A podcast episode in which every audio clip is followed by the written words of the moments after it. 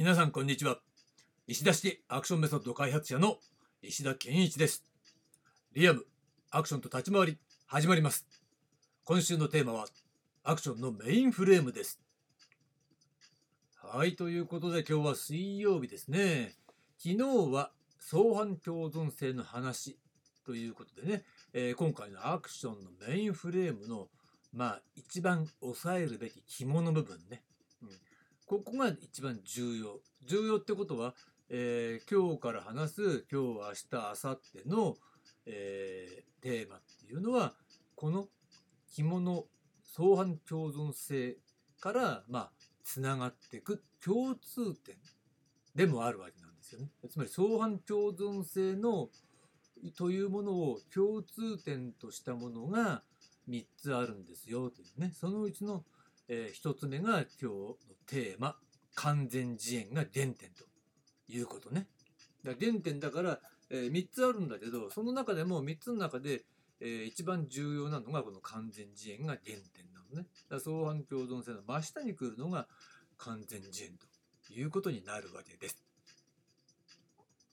で今日お話しするのは、えー、1番目がアクションの始まり2番目が相反共存性の原点。そして3番目がアクションにあらぬもの。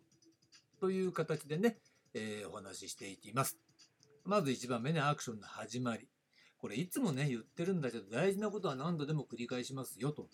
いうことでアクションの始まりは完全自演の決意と実行である。ということね。一番最初に、えー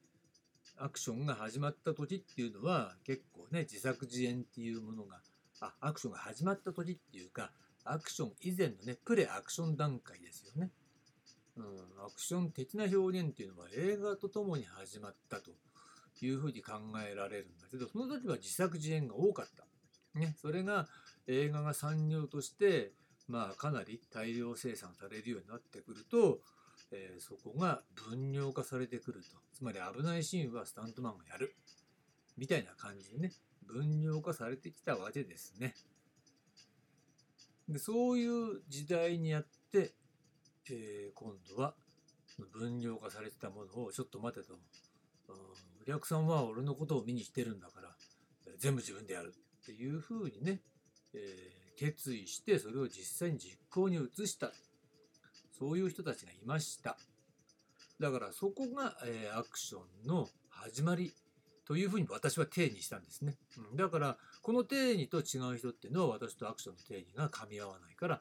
えー、話ができないんだよねっていうことにはなると思いますよ。だけどまあそれはまあ、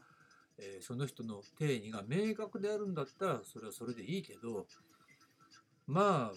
それ以外のね私が言っている定義以外で納得させてくれる定義を打ち立てることができた人、できる人がいるんだったら、それはぜひ聞かせてもらいたいです。だけど多分ないと思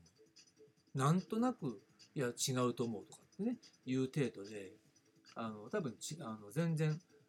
ピントも合っていなければ、きちんとした明確な定義づけもない、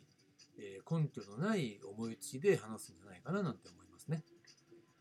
だから私はアクションの始まりは完全自演の決意と実行ね。だから完全自演って言ってるのね。うん、まあもしくは自演への統合でもいいんだけどね。なんか完全自演の方が分かりやすいかな。統合っていうと何を統合みたいな感じであるでしょ。だって完全自演ってことは全部自分でやりますってことだからそこには危険なシーンも含まれますっていうことね。うん、そんなことなんですよ。で、これがアクションの始まりなんだけれども、実はこれ2番目ね、相反共存性の原点でもあるんですね。でどういうこと？って思うと、えー、どういうことかというと、つまり主演俳優であることと吹き替えなしで危険なシーンを演じることの両立。でこれがアクション誕生の原点にして成立条件であると設定したわけなんですけどということは今話したね主演俳優であることと、えー、危険なシーンを自分で演じることっていうことの相反共存がイコール潜在的なアクションの必須条件となったということなんですよ。つまりアクション誕生の原点にして成立条件の中にもともと相反共存性というものが含まれていたということですね。でまああくまでも潜在的なんだけれどもその有無の違いっていうのは徹底的だったと観察されるわけです。つまり、えー、あくまでそれはねでも潜在的なんだよ。だけどなんとなく、えー、見てるお客さんはそこの部分をキャッチしたんだよね。だからすげえってことになったわけだ。吹き替えを使ってうまくやっててさ気がついてあれ吹き替えじゃねえとかって別にさ気がついてなかったかもしれない。うん、それ以前のねあの作品に対してお客さんがね。だけど吹き替えを使わないで本人がやってるってのを見せつけられたら、うん、その違いっていうのは圧倒的にすげえっていうねレベルの反応が圧倒的な違いとなって現れたんだね実際ねでその魅力っていうのも明らかに吹き替え使ってる人と使ってない人じゃじゃあアクションシーンにおける魅力の違いっていうのはそれは徹底的だっていうそれは観察することができるわけだ。作品を通じてね。ここなんです。ということはこれ3番目ね。アクションにあらぬものの話ね。逆にここを外したアクションっていうのもものはアクションにあらずと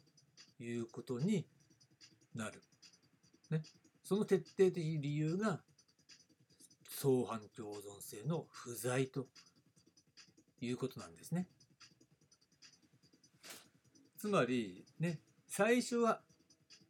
えー、プレアクション段階では自作自演が当然だったから自分で自演してましたよみたいなねそういう原点はあるにせよ、えー、産業化の流れの中で産業として確立されていく中で、えー、分業になりましたで分業から、えー、今度はそこを統合して自演になりました。完全自演になりました。で今ポストアクション段階はまたそれが分業になってます。ってなった時にねえー、完全自演の段階でアクションが誕生したっていうねその事実があるわけだからということはそこをばらしちゃったらそれはアクションにあらずと